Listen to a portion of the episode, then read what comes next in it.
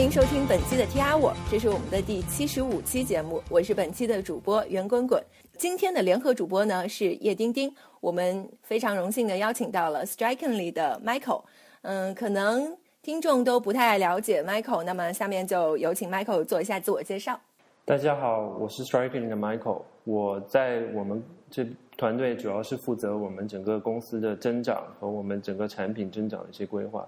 呃，换句话来说，我就是 Striking 的 Growth Hacker。Growth Hacker 呢，也是近期来呃非常火热的一个话题。在普通的概念中啊，就是我们一直看到的概念中，就是说呃，Growth Hacker 是呃整个产品的一个增长引擎。呃，那么也有非常成功和典型的案例。那么我们在今天的这一期节目中呢，就会呃以 Strikingly 的 Growth Hacking 之路来给大家简单介绍一下 Growth Hacking。呃，关于这个话题，丁丁，你有什么想说的吗？嗯，就呃，我觉得 Gross 和 hack 在一起本身原可能在以前是不同的。其实，在呃 Tiawa 这么多期里面，其实还有几期其实也聊过，包括我们的上一期跟市委在聊的时候，其实市委做的很多呃做法，也就是格罗斯海克的目前的很多在不同点上采取的不同时间的一些做法，包括我们可能在呃之前一期，我们也是来自 Striking 的达芬。再跟我们的介绍一下，就是说，当代码 ship 以后，应该做了很多东西，其实也是从 gross 角度去看产品。呃，还有就在六十七，呃，我们采访丁磊的时候，然后他提出来就是，呃，在 data science data scientist 这一块，然后对肯要涉及到 scientist business 和，呃。技术三块，所以 Glows Hacker Glows 可能更多是商业上的，然后 hack 更多 engineer 这一块的。所以说这一块，其实我觉得我，因为可能对我这种技术背景出身的人来说，可能就会相对来说又又喜欢在看产品这一块，可能会比较的感兴趣。所以这几期也是邀请，就是说在相对来说，在我个人认为，其实在这方面做的很好的一些人过来向。我们的听众，然后介绍一下他们在这方面的经验。然后这一次能邀请到呃 Michael 过来，然后因为达芬一直在跟我们说，就是说 Michael 是他们团队专门负责 growth，然后他们自己有一个 growth 团队，然后给他们提做给整个的数据有非常好的一个印象。包括达芬给我介绍过，就是说他们公司整个做项目的一个方法论，其实我觉得都是很值得很多创业团队去学习。所以这次能有机会请到 Michael，我感到非常的。荣幸，呃，特别是在最近有很多这样子类似的案例，呃，像比如说呃，Twitter 早期的成长啊，还有 Airbnb，然后我知道 Michael 好像最近也写过呃一篇文章来给我们介绍 Growth Hacker，嗯。我看到过一个非常好的比方，就是说，呃，growth hacker 是是一种黑客的营销艺术，因为它能够站在产品的角度，又或者说站在技术的角度，很好的驱动呃这个产品的成长，又或者说驱动一些呃数据的增长。呃，那么今天呢，我们也是就是请到了这个呃 strikingly，就像丁丁说的那样，它是我们在国内做的呃这方面做的比较好的，也希望呃 Michael 可以分享一些 strikingly 在 growth hacking。成长中，呃，遇到的一些这个案例和总结出来的经验，嗯，那我们先呃从我们的第一部部分开始吧，嗯，Michael 能不能简单给我们介绍一下，就是你理解的 growth hacking 是一个怎样的概念？好，那我的认为呢，从 growth hacking 的角度，其实它是完全结合了我们整个产品开发。到我们这个推广的整个流程的这样一个模式，所以呢，我觉得 growth hacking 更多它强调的是一种思维。那在我们 striking 的一个例子来说，我们其实就是把啊整个团队的整个一个目标，也就是我们定的一个 growth 的那个目标，把它啊完就是完全的去啊数据化的和和视觉化的去啊展示给全整个公司的所有的团队团员去看。那就是说，我们可以做到说，我们在整个产品开发的这个阶段，都会可以做到可可量化、可追寻到说，我们怎么去做到更好的一个这样的一个步骤。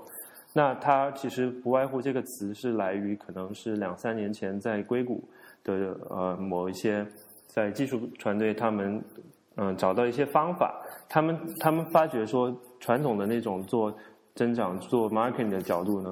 呃非常有限，因为它不能够直接呃就是给我们做产品开发的时候一个很好的一个反馈，说我们到底是哪些地方做得好了，哪些地方没有做的那么好。但是通过 growth hacking 的一些技巧呢，我们不断不但是可以做到一些使公司啊增长非常快速的一些呃方方法和案和和案例，并且呢，我们也能够在整个这个流程中做到很多的跟踪、优化和进步，而使我们做的东西是真正有一些效果的，而不是只是通过一些呃比较传统的可能不可能那么不那么好量化的一些方法来做。整个公司的增长，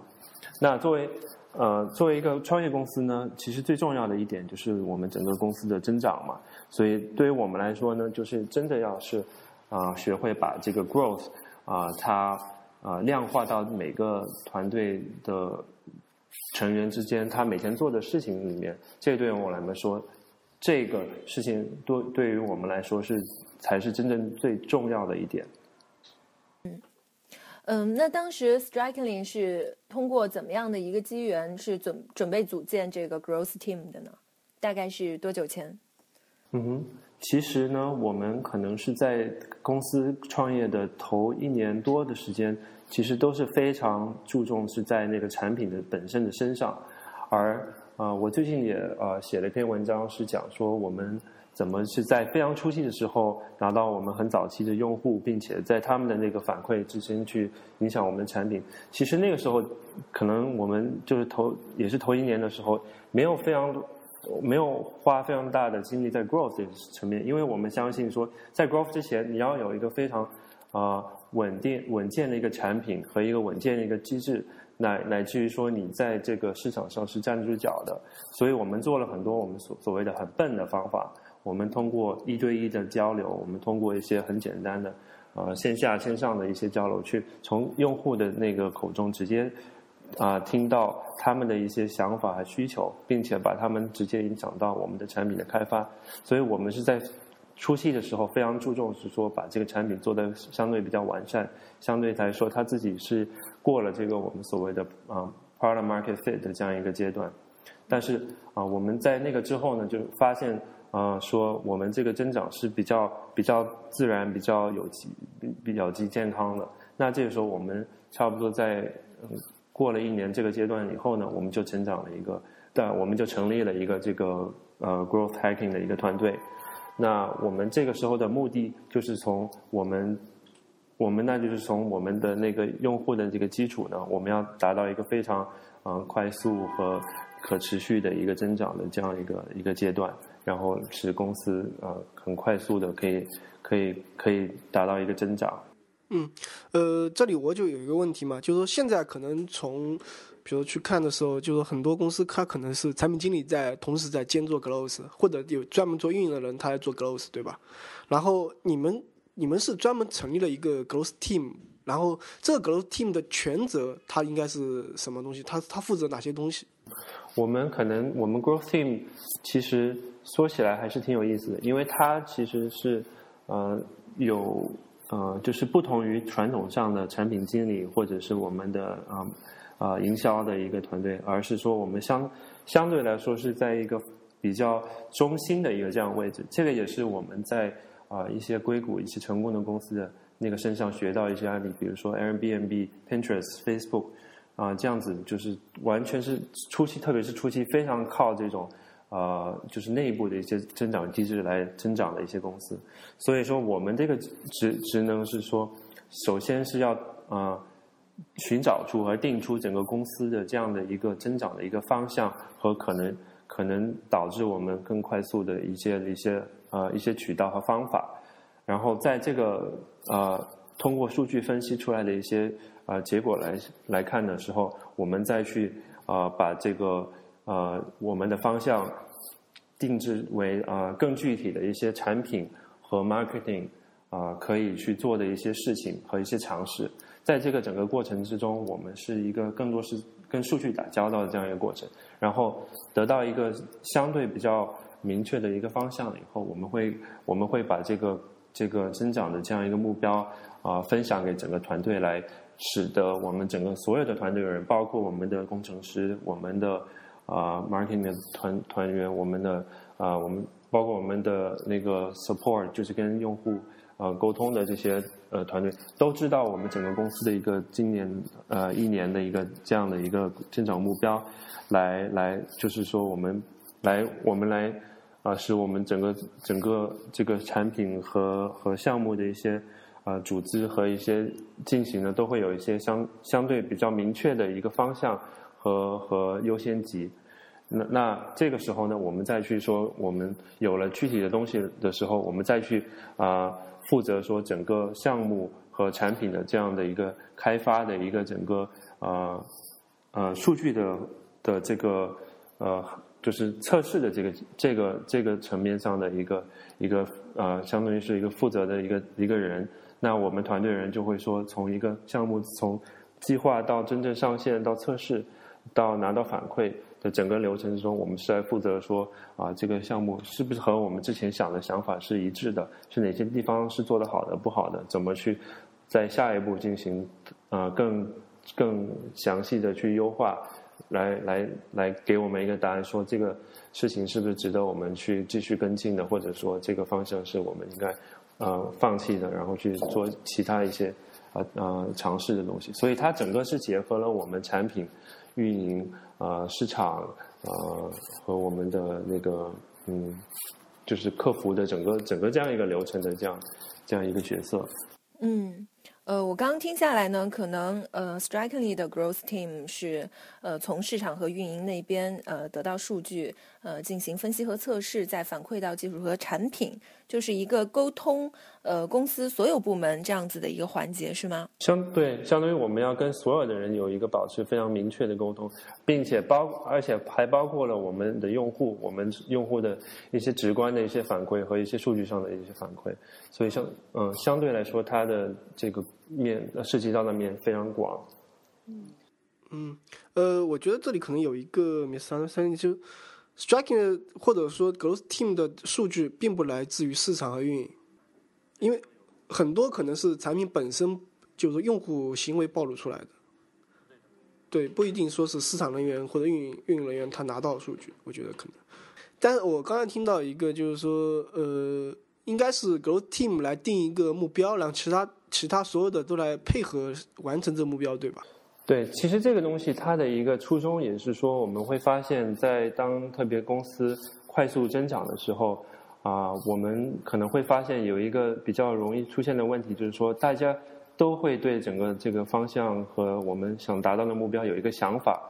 而且并且我们会觉得好像。很多想法都是很很有意义，而且很正确的。而我们这个时候，我们发现一个很关键的东西，是我们需要一个统一的这样一个数据的目标，来它直接指导我们整个长期的增长的一个一个稳稳定性和一个可持续性。因为很多时候数据它是它是分很多种类的，我们待会儿可以具体具体的聊，说可能不同公司应该都应该看什么样的数据啊？但我们的角度来说，我们其实。在某些阶段看的数据是是需要非常非常明确、非常有意义的，才能才能达到我们长长期的一个增长。所以我们的一个角色就是说，找到这个对于 striking 来说哪个这个点是最重要的，而我们使得说我们大家都明白，然后了解说我们在每天工作的那个当中是怎么去啊贡献到这个一个增长点，而不是说啊完全是依靠自己的一些想法做一些可能有意义，但是对大。大的这样一个增长的没有特别有影响的这这些工作，嗯，就是去印证呃一些猜想和假设，对，而且对，在整个流程中，呃，我我觉得 Michael 刚才的介绍有一个，其实说的很轻描淡写，就是说，嗯，从很多里面找到。在当前阶段，可能对哪整个公司最有意义的，但其实这个真正去做的时候，会发现很难。就是说，因为就像你之前说的嘛，不同的人他可能觉得，呃，我应该改进这个，我应该改进那个。但你是怎么来找到你对当前来说，就是说对公司最有利的那一那一点？这个这个是怎么做到的？这个我觉得肯定是在每一个啊阶段啊，根据你的公司的一个。运营整整体的情况和一个你本身数据掌握的这个情况而定的，可能就是我们越初期的时候，我们的数据点越分散，而而越没有那么呃好的一个说服力，更多是靠我们，更多是啊对对用户的那个理解和对整个市场的一个判断来做一些呃我们的一些目标。但是当我们逐渐有更多的数据来看到我们真正用户在总体来上他的一些行为的一些。直接根据我们产品的一些，比如说更新迭代的一些影响的时候呢，我们才会看得出说，哦，到底哪个数据是真正呃有用的。嗯，可能呃这个 growth 本身就是一个过程，那会有很多动态的这个数据的变化，然后你们再根据呃这个变化去选择下一步的这个措施。对，所以我们的角度来说，就是要非常清楚说，在现在这个阶段，我们应该是看哪一个数据，而去排除一些可能相对来说可能似乎有用，但是其实是一些噪音的一些东西。嗯，那其实听起来这个工作量还是蛮大的。就是你们的 growth team，呃，组成是有多少人？目前来说，我们呃，我们的团队其实并不是很多，我们主要还是。呃，一位一个就是以工程师和产品为主的公司，所以我们差不多的比例可能现在有一个我们整个团队的五分之一。对，因为我们就是呃，我们每天的工作更多是更多还是分成一个一个的项目小组，然后每个小组的话，它是真的是就是。会有不同的一个职能在里面去完成一个小的项目，比如说一个小组，它会有一个我们 growth team 的成员，但它会有一个前端的工程师，有一个后端的工程师，啊，或者会有一个我们那个呃呃设计师啊，就是或者其他的这样的 member 也好，然后我们会有一个小的一个由由我们 growth team member 来去定，像这个小组这一个这个项目，比如说我们就是要上线一个新的职啊功能。然后他会定一个这个新的功能，呃的一个目标，就说我们上这个功能，首先我们要解决什么样的问题？这个问题是由我们 growth member 跟用户沟通，跟我们看数据分析来的一个一个设想。然后我们是设想说这个功能是一个很重要，对我们整个整体工增长的来来呃来说。那我们定了这样一个东西呢，我们会呃我们会我们会组成这样一个小组来去啊呃。去去开发这样的一个新的 feature 或或者一个小的产品来哈，来去解决这个问题。但是在解决啊上线之前，我们会呃去做一些小就是小小规模的去去推出给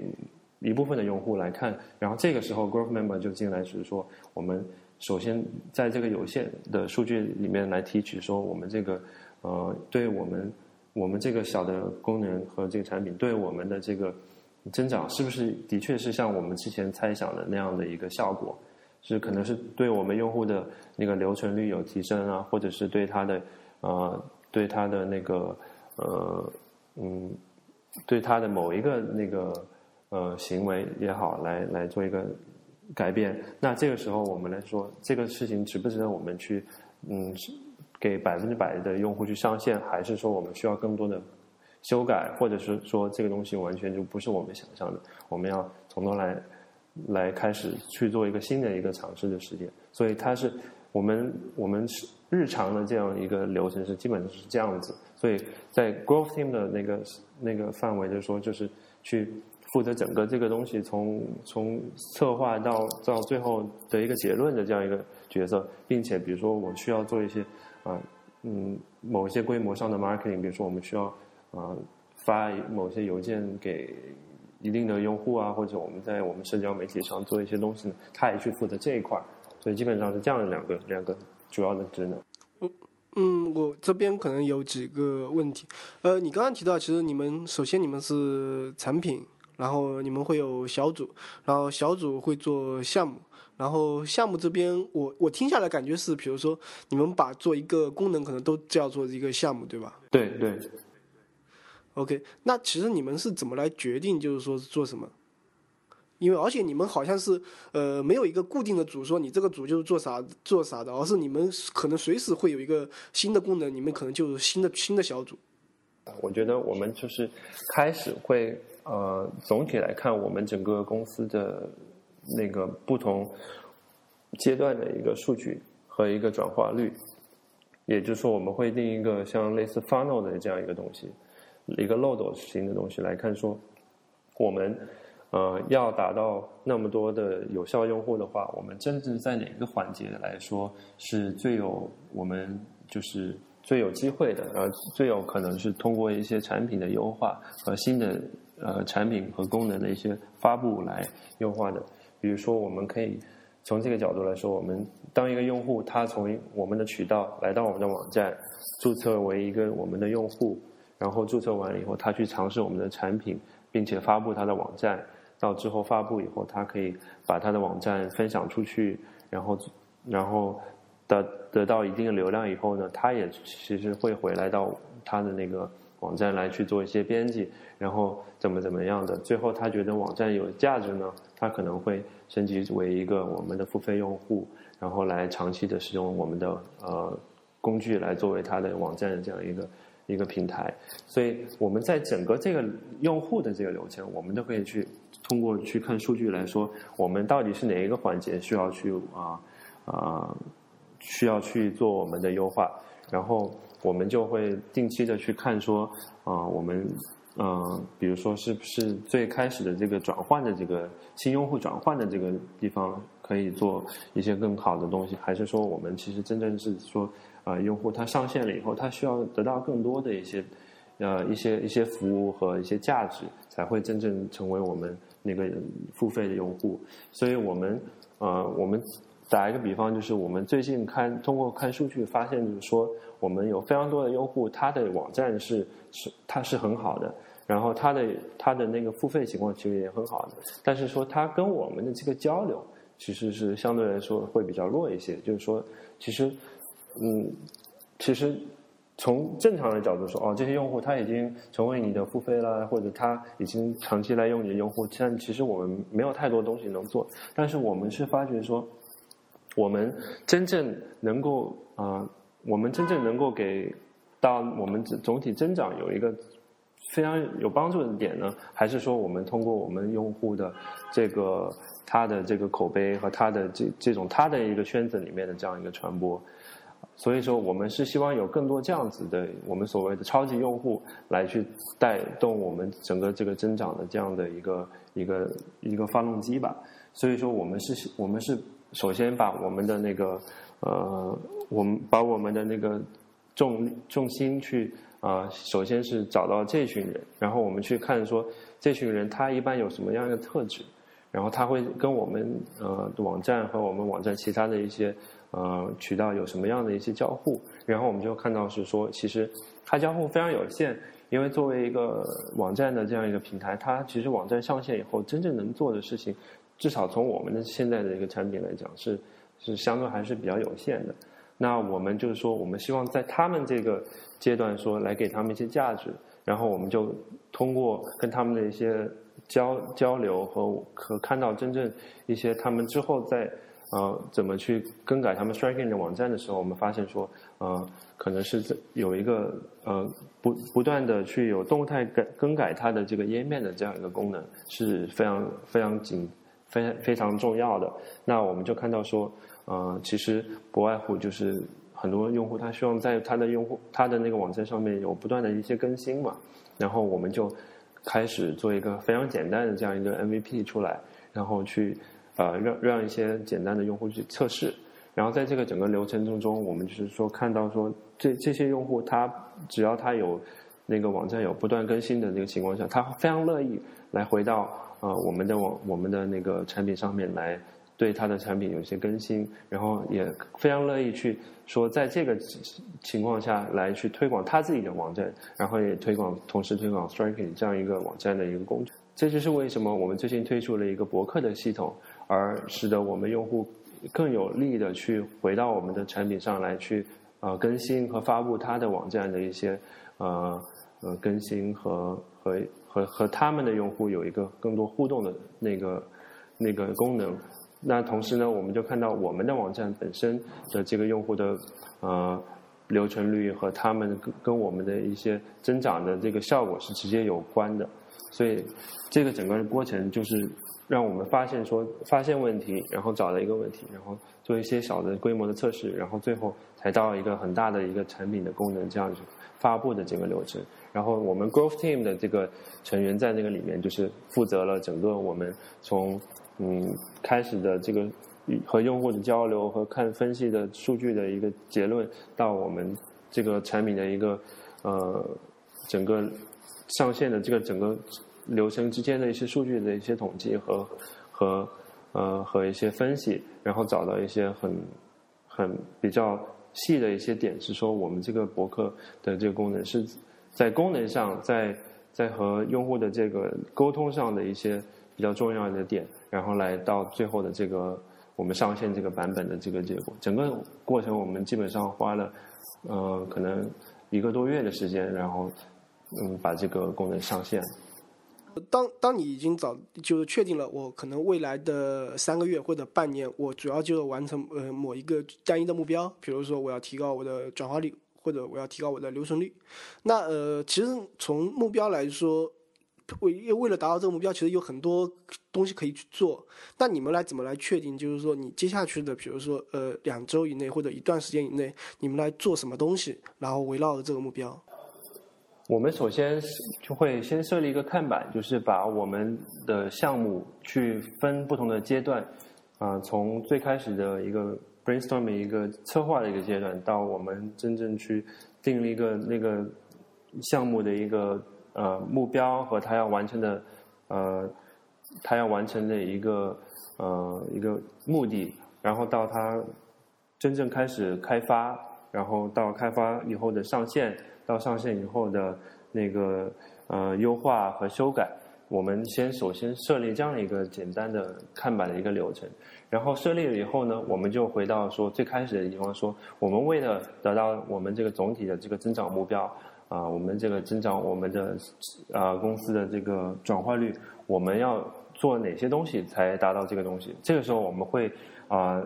引入我们整个团队每一个团员来去思考这个问题，因为我们呃。会会想说，我们设立这个目标，并不是一个某一个人或者某一个团队的一个责任，而是整个团队每一个呃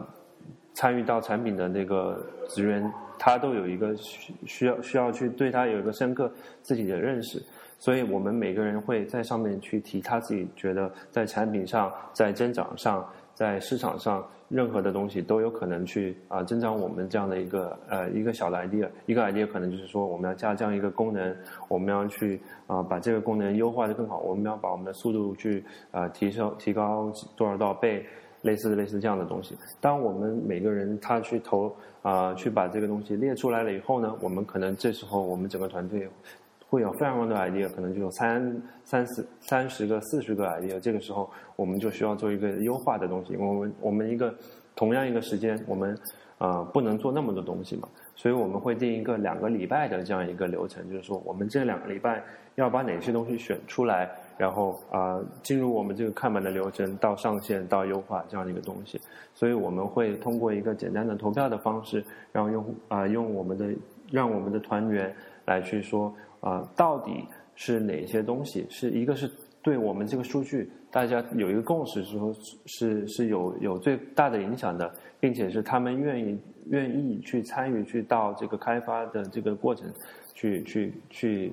加入到这个里面的之中。这个时候我们会做一个简单的投票，投票完了以后呢，我们会去看说到底哦，我们这个两个礼拜。大概能做多少的东西？因为之前还还有些可能项目是没有完成的，比如说我们这时候我们选定有五个东西是我们要继续啊跟进的，然后我们选出来了以后呢，我们就啊会让团啊去成员去形成啊一个一个小组去去认领这样一个项目啊一个小组可能它更多是以一个机职能的这样机能的这样去啊啊去。构成的，然后其中呃有一个很重要的就是我们这个 growth 增长团队的一个团呃呃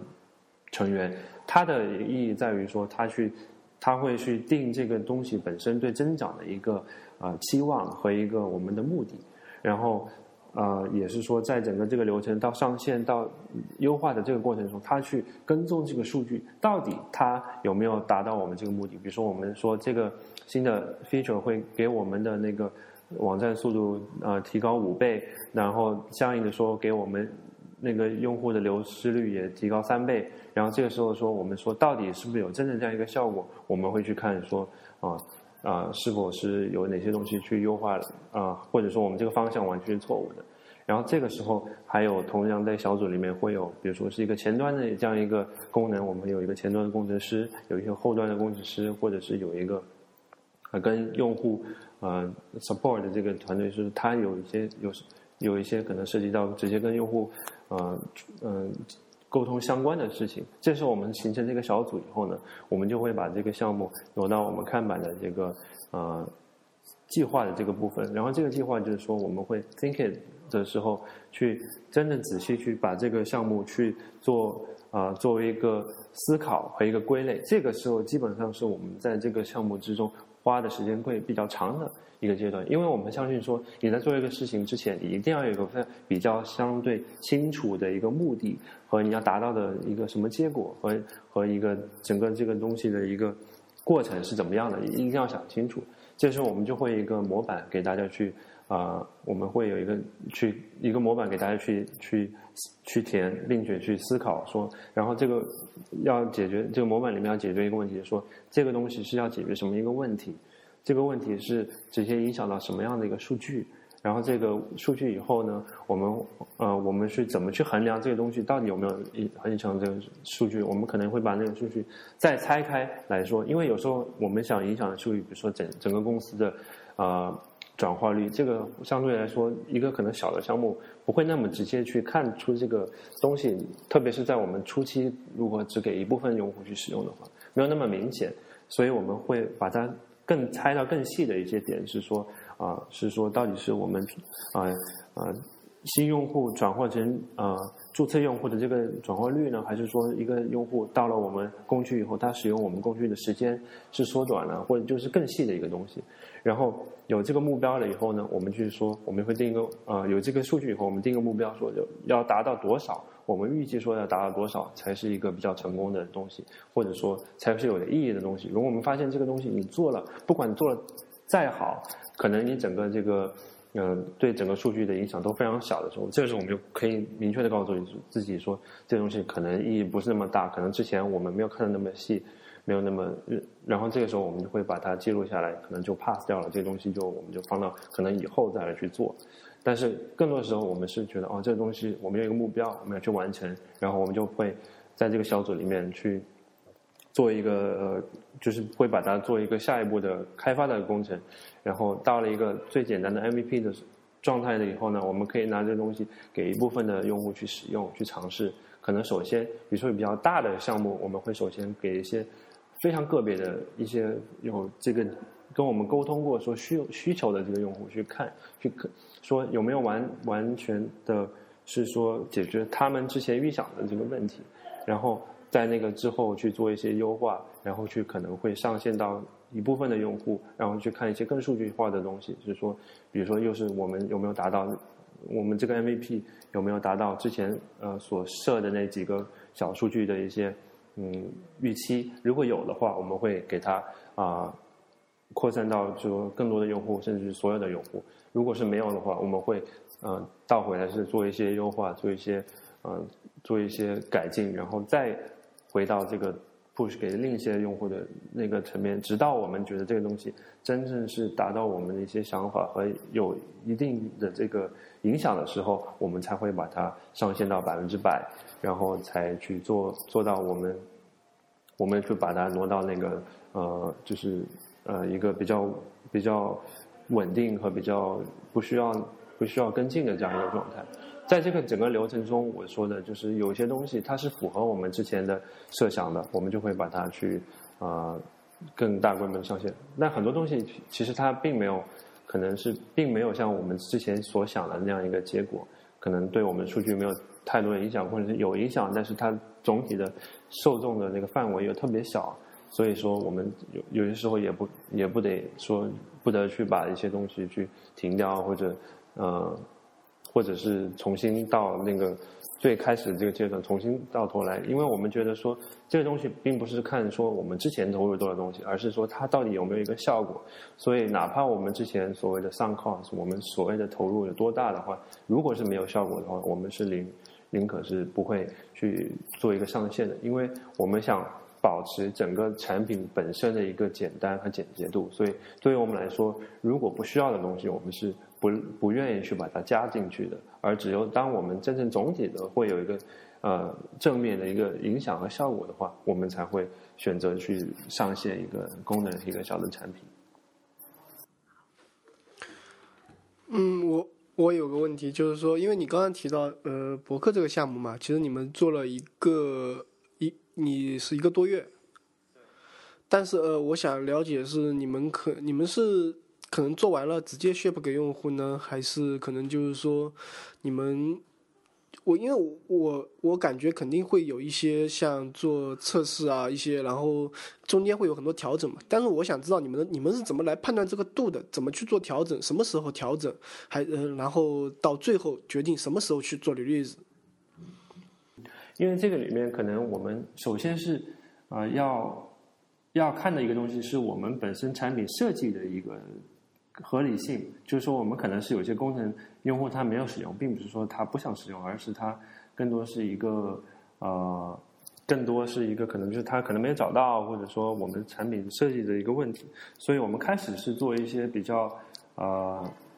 比较直观的，就是就是一些可可用性的一些。调查就是我们会跟用户一对一，然后直接看着他们使用我们的这个这个那个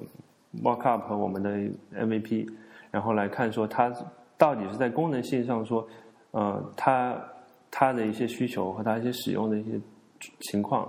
然后来决定说哪些功能。首先，是不是我们啊来决定了说我们这个产品的设计是否合理？当我们决定这个合理的时候呢，我们才会找更多的用户。这时候就不是一对一，就是啊是就是真的是选嗯选一定量的这个这个用户来去使用这个版本的的的博客来去看说啊我们我们之前的这个在这个我们觉得在这个设计的这个基础上，它能不能去完全啊。符合用户的条件，我们会收到一些呃比较直观的反馈，比如说他有些用户他想，嗯，他想做一些更深度的 SEO 的一些功能啊，或者是他想做一些，啊，啊，就是一些比如说啊，呃，博客导入的一些功能，或者说跟其他的博客平台做一些同步的这项功能，我们会得到这样子比较嗯直观的用那个反馈，同时呢，我们会看到一些数据上的东西，比如说我们的。这个啊，我们一个很重要的指指那个数据就是我们的发表的这个啊发本成功率，也就是说，当用户他真正是完成了一个博客，他觉得这个这这篇文章有意义，他才会发表，然后放在他的网站上。所以我们会看说不同的版本对他这个效果有多少多大的影响，然后来最后去决定说我们接接下来的那个计划是在啊上上哪一个版本。在日常的运营中会产生很多的数据，不管我们从哪里收集到的。那关于这些数据，呃，Strikingly 一般会通过哪些方式来进行分类，以及嗯，把它们分成几类呢？对我们一般还是会把数据做一些分类，嗯，更多是由于我们对那个数据的使用的情况会不一样，啊，我们基本上会把它分成三大类，呃，一大类是我们就是可能比较。呃，成熟比较直观，对整整体增长有直接影响的一些主要的一些数据，然后一大类是可能是我们呃存储的比较细、比较比较广，但是同时我们可能在短期内没有去定期去啊挖掘和分析它的一些一些原始的数据，还有另外一类就是可能我们在在两者之前呢，两者之间可能是我们在通过一些挖掘需要更多。呃，数据呃需要更多数据和时间去考验，说这个东西到底对我们的产品和增长有没有一个直接影响的这些数据。所以说，我们对这个不同的分类，我们有不同的处理。第一类的话，我们就是说非常直观的，会展现给整个团队的每一个员呃员工去看，就是说，呃，我们定了一个目标以后，我们把这个目标，呃，比如说是用户呃用每个月的用户的活跃度的这个数据，会把它啊，首先一个很大的这样的就是很直观的形式去展示给所有的呃用同事去看，并且会相应的把它下面的一些呃一些算法和一些更细节的一些 component 和部分去呃拿出来，就是说到底是因为哪些小的东西去直接影响到我们这个总体的目标的数据。这样的话，我们通过建立一个简单的这个呃我们的一个。呃，我我这怎么说？dashboard 叫什么？嗯，对，就好吧，就通 OK。对对对。我就说师兄啊，所以就是这样子，我们通过一个很简单的一个 dashboard 去直截了当去展示给所有的呃人去看到，说我们我们每天每时每刻在做的事情的一个目标是什么东西，然后这个时候这个数据也会直接影响到我们那个。呃，我们每个每天的这个项目的一些规划，还有一些和一些优先的一个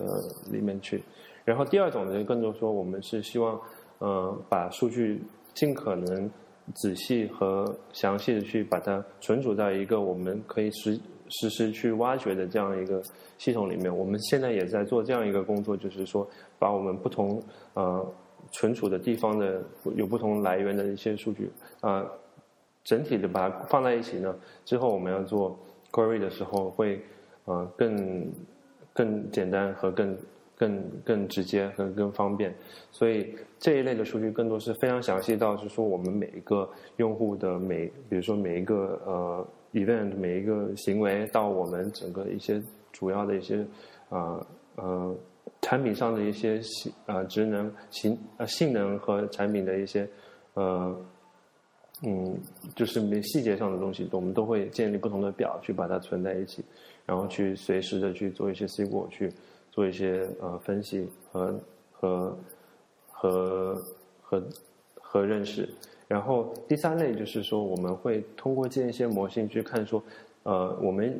会有一些假设，然后这些假设说用户的某些行为是是否是对我们这个整整个公司的一些呃长期的。增长和健康是有一些影响。打个比方，啊，比如说我们最近比较关心的一个东西，就是说我们，呃，用户如果我们要把它分不同的类，有些是比较活跃的，有些是比较安，就是不是那么活跃的，可能有些是，呃，看，呃，有，然后有些是相对来说比较中间的。就活跃，可能我们定义是说，它，呃，之前的三十天有没有啊？来到我们的网站，并且去发布它的发布更新它的网站，然后比如说活跃的，就是说他可能，呃，的呃，他可能有超过十天的时间回到我们这个东西，然后不大活跃就可能只只来了一两天，然后可能有很大部分人可能是在这之间的这样一个数字，然后我们会更关心说我们通过一些产品的迭代、一些更新，有没有去影响这几。这几组的用户之间的一些转换，是不是我们通过一些新的功能，会把一些不大活跃的用户转换成活跃的用户？然后我们去看这个互相的这个转换，并且呢，我们会把它拉成一个 time series 去看，说它在在历史的这个这个流程中，是不是有有啊有一个明显的变化？是不是通过一些呃比较关键的一些呃更新的时候，我们会。呃，把比如说更多的不活跃的用户转换成活跃的用户，然后我们去看说是到底是哪个时间点我们有这个明显的这种切换的一个比例的这样的一个关系。所以，但是我们现在只是一个想法，并不是很确定说这个东西本身的一个呃使用和一个对我们整体的这样的一个一个，比如说更大更主要的这些数据的关系呢。所以我们会啊，我们就建了一些 SQL 去。去定期去跑它，然后也把它建到一些，呃，建建在我们我们用 Tableau，我们用呃自己的那个呃展示的系统上面去把它，呃，直接给我们的 Growth Team 的成员去看，去说这个东西，呃，值不值得我们再花一些时间去精力去更深度的去挖掘它，还是说这个东西可能以我们数据的那个量和我们用户的一些。呃一些行为，可能有也许并不是我们现在能够得到一个结论的这样一些呃一些一些想法，那我们就需要去继续去看一些其他的一些模型，是说能不能去呃直接对我们有一些比较明显的帮助。所以我们总体来说会有通过不同的呃目的。和不同的使用数据的方法来去给我们目的，呃，给我们的数据做不同的归类和和存储的一些区别，这样子。嗯，嗯，那其实这里的话可能会面临着处理很多的数据，呃，又或者说呃，track 很多的行为，呃，那在具体就是项目的执行之中，呃，你们会使用哪些统计分析的第三方工具吗？有的，我们基本上在用户跟我们交互的每一个节点啊，我们都会我们都会呃把它记录下来。我们比较常用的呃工具，从流量的角度，我们会用呃和用户行为的上，我们会用 Google Analytics 啊 Mixpanel，还有一些我们自己呃内部开发的一些工具来去做衡量。嗯，就是从流量。对，我们一般会先用 Google Analytics 去看，说这我们的用户的呃这个一个总体的量的这个数据，就多少人在我们我们的产品上，和他从多一般从什么地方来，然后他来了以后有什么样的样的呃行为，然后在呃然后在真的产品交互的那个上面，我们会我们更会花时间在 Mixpanel 上面，然后通过 Mixpanel 我们创建的一些。呃，节点和我们比较，我们标出来比较关键的一些一些呃漏斗型的这样的一些行为，我们去我们去我们，然后我们才去看说啊这个呃这个用户的行为直接直接是怎么应该去优化才比较好。嗯，呃，你刚刚还提到了你们自己也会有一些工具。嗯，呃，这个是因为呃，GA 或者说呃，Mixpanel 呃提供不了，还是因为你们有一些特殊的这个处理方式？其实我们之前也是试用了，就是非常多的不同的产品，也是想说尽可能的是在自自己这边呃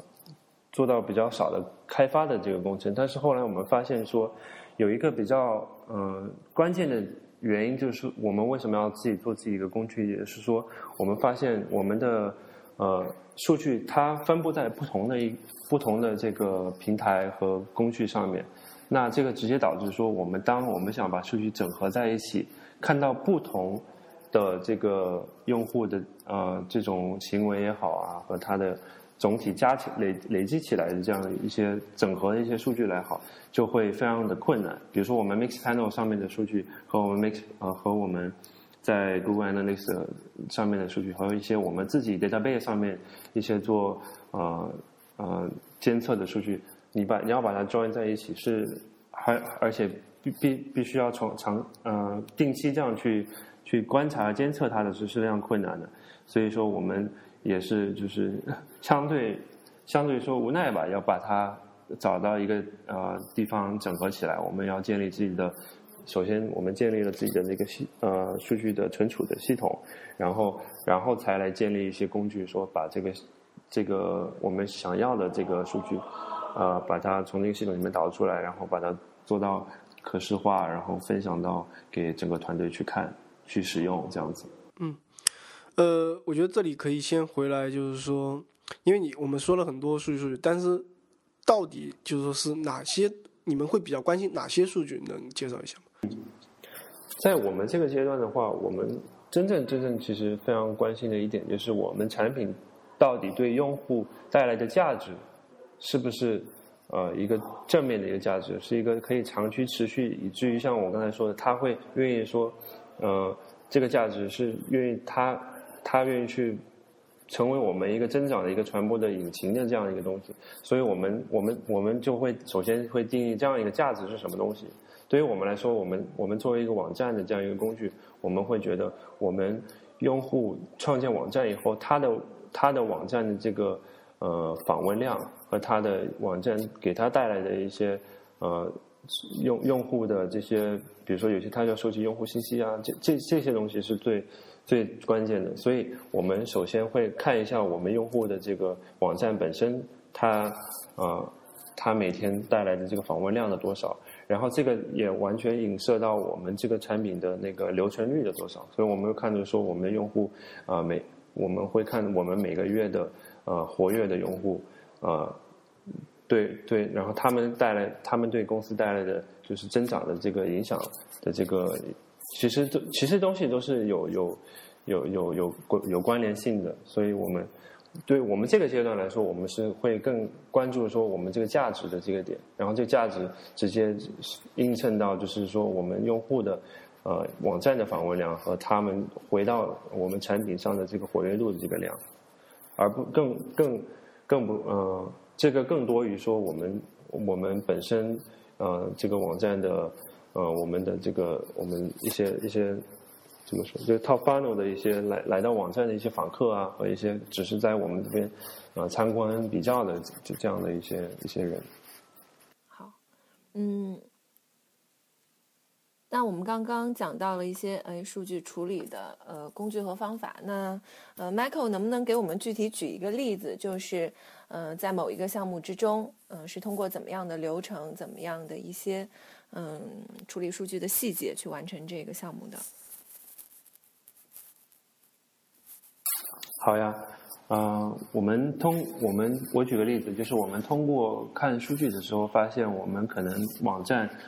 用户到我们网站以后注册并发布一个网站的这个呃 activation 的这个比例是一个可以切入一个一个点。然后呢，我们发现就是说，我们通过看用户他的一个使用产品的一个呃使用产品的一个一个状况，比如说他放了什么内容，是做什么网站的这个东西。同时，我们也去看说我们流量。啊，一般的一个来源的这个状况是说，从之前是在什么网站来来到 Striking 的时候，我们发现说，嗯，我们很多用户是把我们的那个啊，我们的网站当做于他的一个网上的这个呃网上的这个简历来使用，来去找工作也好啊，去做自我品牌的展现也好，然后更多是从比如说从 LinkedIn。从 Facebook 这样的一些大的社交媒体过来的，然后这个时候我们就找了一个机会点，就是说我们直接通过一个工具，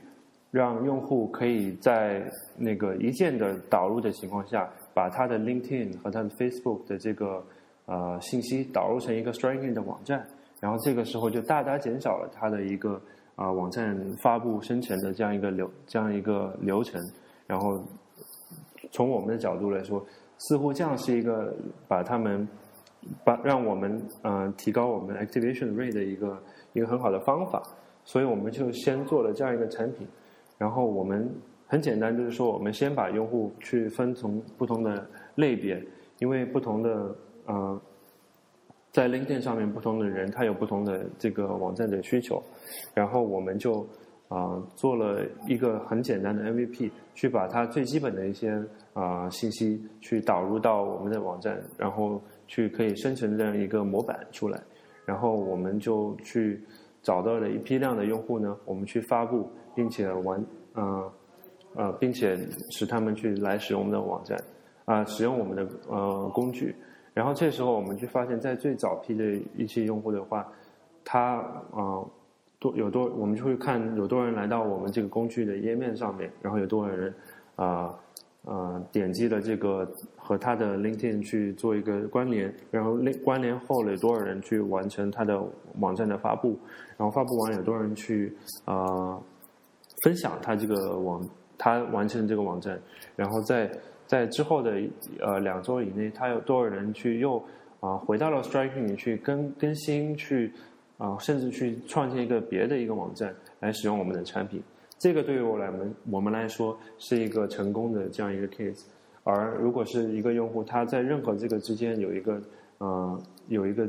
流失的话，对于我们来说，这个产品本身是可以在呃优化或者是一个方向性的一些可以调试的地方。所以我们啊，我们通过上了一个版本以后，我们发现说。在哪个地方是需要优化的？我们可能是我们可能是当时是看到说，我们有很多用户来了，但可能是在整个网站的这个介绍的情况是不是那么的清楚啊？就是说，很多人他没有完成他的这个这个 LinkedIn 导入网站的这样一个流程，那我们就会说，我们会想在呃我们我们着陆页的这个上面做一些更更简单、更详细的一些呃优化，然后去做出。另外一版本，然后去做一个尝试，然后这时候我们发现说新的这个版本带来了更多的这个用户的使用，并且去发布了它的网站，然后呃呃我们然后这时候我们就更关心的是说它有没有真正的成为一个 striking 的用户，然后当也就是说它之后有没有回返回到啊我们这个产品上来去做更新和和修改和发布，然后。呃，我们通过在不断不断这个就是不断的这个更新的这个前提上啊情况下，我们就看到我们这个呃我们会后来发现，我们总体整个网站的这个数据的一个关键的一点，就是我们的呃 activation 的这个比例有有一个明显的提高，也就是说，我们有更多的用户通过我们这个工具来到我们的网站，并且去发布了呃他的网。发发布了他的网站，并且之后有有有成为我们一个有效的用户，这样子的一个流程呢，我们我们是完全去啊正面的去啊印证了我们之前的一个一个设想，就是说我们要把这个网站建立的这个流程呃简化，做得更简单、更快、更直接了当啊这样子的一个方式呢，才能啊提高我们这个。啊，我们用户 activation 的这样一个比例。嗯，好，嗯，那反正从这个案例中呢，我们大概就了解到了一些细节，就是，嗯，你们从这个一键导入的这个功能中，嗯，去做一些嗯增长型数据的这种动态的分析，在做在呃在在你们的这个嗯方向上做一些调整。嗯，那么我就很好奇，就是能承担这些。职责的人，他需要之前有一个怎么样的学习和成长经历？嗯，更适合作为这个 growth hacker。我我觉得其实因为由于这个理念吧和这个职位本身的时间比较还是相对比较短啊，所以我觉得一般可以称为 growth hacker 的人，可能更多是分为两两类，一类更更多是说之前是做工程的，然后更多是在技术上面。有他的一些想法和和能力，然后想慢慢的，然后想慢慢的在在产品和市场上有一些有有一些尝试的的背景的人，所以更多他的一些想法是从更多是从那个技术上怎么像更像 striking 这样的模式，更多是怎么像通过产品，通过一些比较嗯比较可可。可衡量、可持续的这样一些一些方法方方式呢，来来达到一个增长。另外一类呢，可能更多是从传统的啊媒体、从呃 marketing、从产品的这种背景的出来的一些人，然后呃通过对互联网和对互联网产品的这种认识，去把传统的这种只是做这种比较初级的这种流量的这种增长的这种模式。啊，引申到整个产品，引申到整个产品，呃，流就是流失率，嗯，呃，和和这种长期增长的这种呃模式的一些一些人，所以从技技术从技术和技能上来讲呢，我觉得一个比较好的 growth hacker，他应该具备了说，不光是在嗯产品技术和市场上面，更多是在一些整个呃。我觉得更多是在一个思维的层面，说怎么去利用这些不同的机会和工具来达到一个公司的增长。因为真正我觉得，在一个实际的这个 startup 的这个环境里面来说，很多东西是未知的，很多东西都是需要你去不断去呃去找到方向，找到你的你的一个对于你来说这个最有效的一个一个方法和和渠道的这样一个。一个模式才能达到比较理想的增长，呃，也就是说，没有一个东西是可以完全是像公式这样去套说哦，呃 Facebook 它通过这个一个方式，它通过一个校园的这种传播方式，然后呃 Airbnb 它通过那个 Craigslist 建立一个自自己的 API 去呃去做一些增长的话，呃就这个就是一个很好的一个 growth hacking 的东西。其实并没有说存在一个说呃可以套用的这样的一种模式，而更多是说你首先一个好的 growth hacker，你认识到你你需要有的技能和你可以控制的一些呃。点的时候，你怎么去在里面做一个呃优化和一个和一个排序的这样一个功能，去完成你的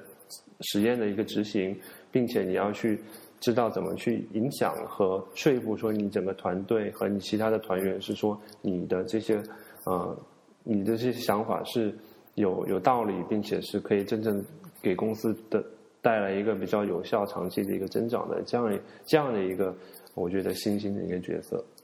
嗯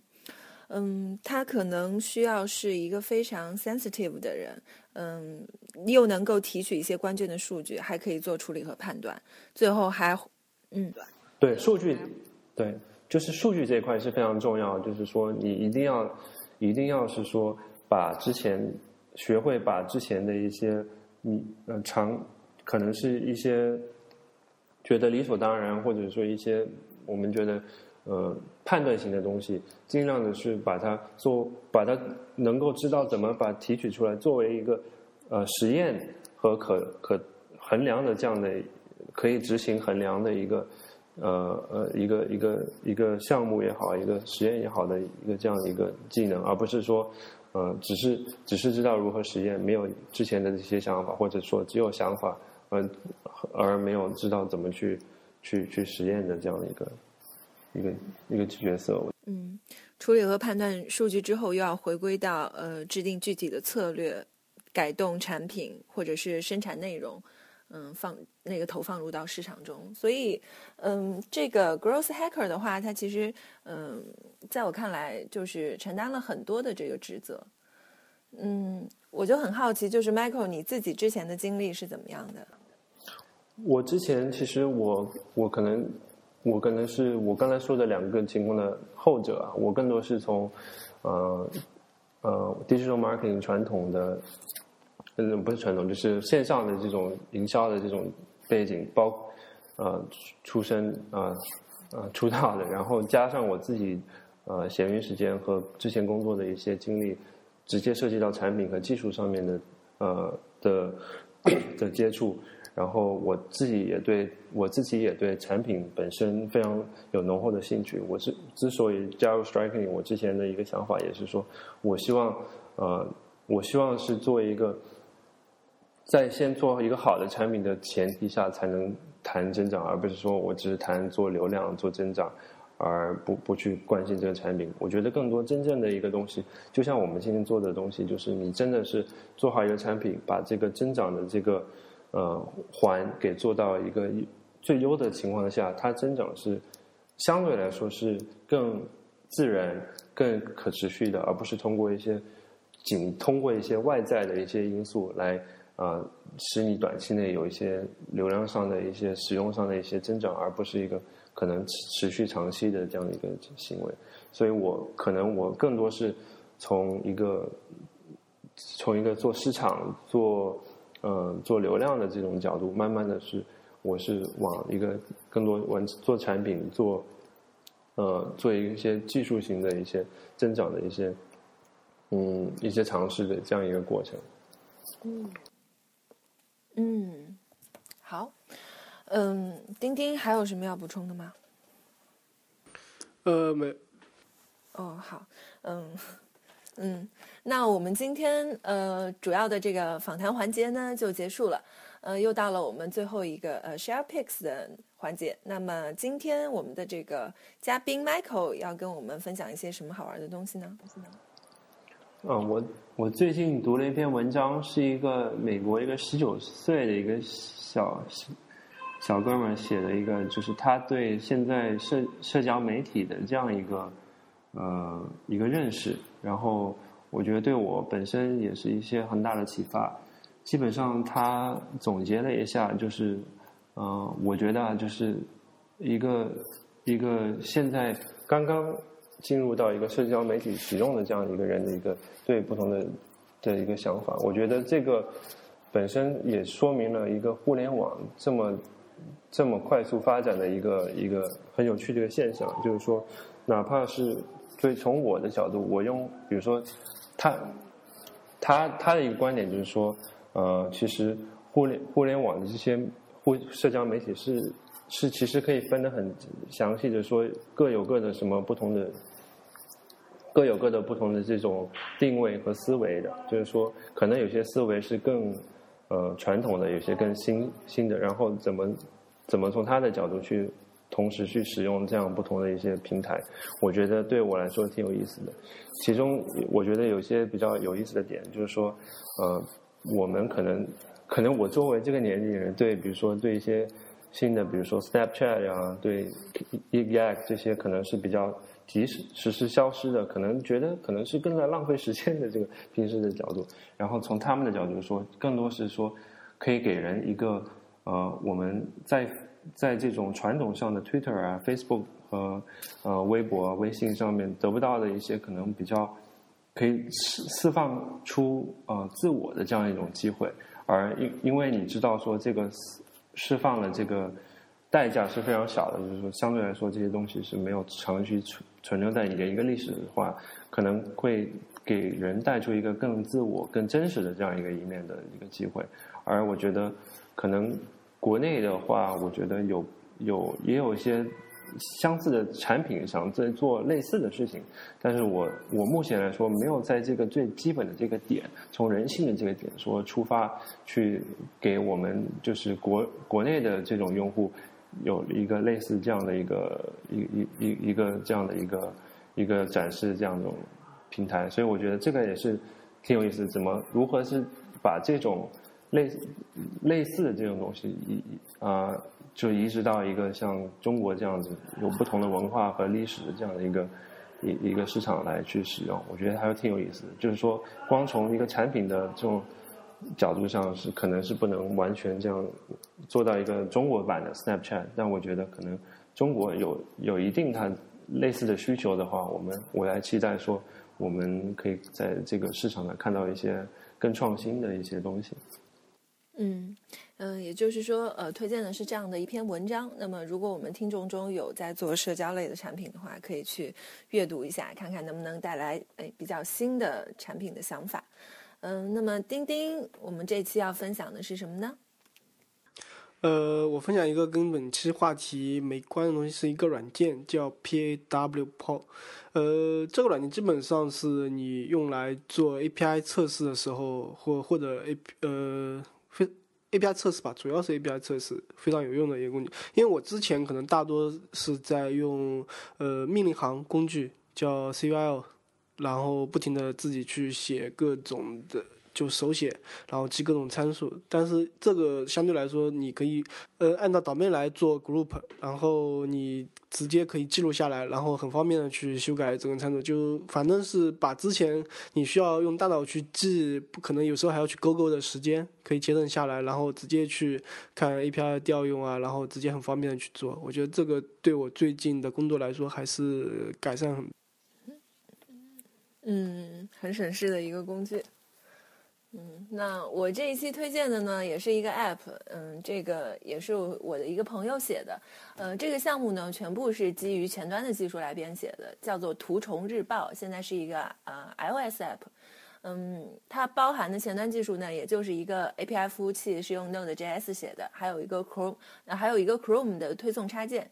嗯，以及就是一个 iOS App 和 Landing Page，对，所以。你刚刚提到 API 嘛，所以就很适合用我介绍这个。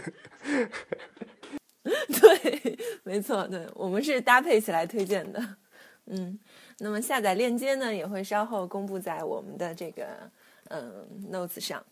嗯，那么我们今天的整期节目呢就结束了。呃，非常感谢我们的嘉宾 Michael，谢谢大家，谢谢。嗯，也非常感谢我们今天联合主播丁丁。嗯，那我们下期节目呢，就再见。再见，拜拜，再见。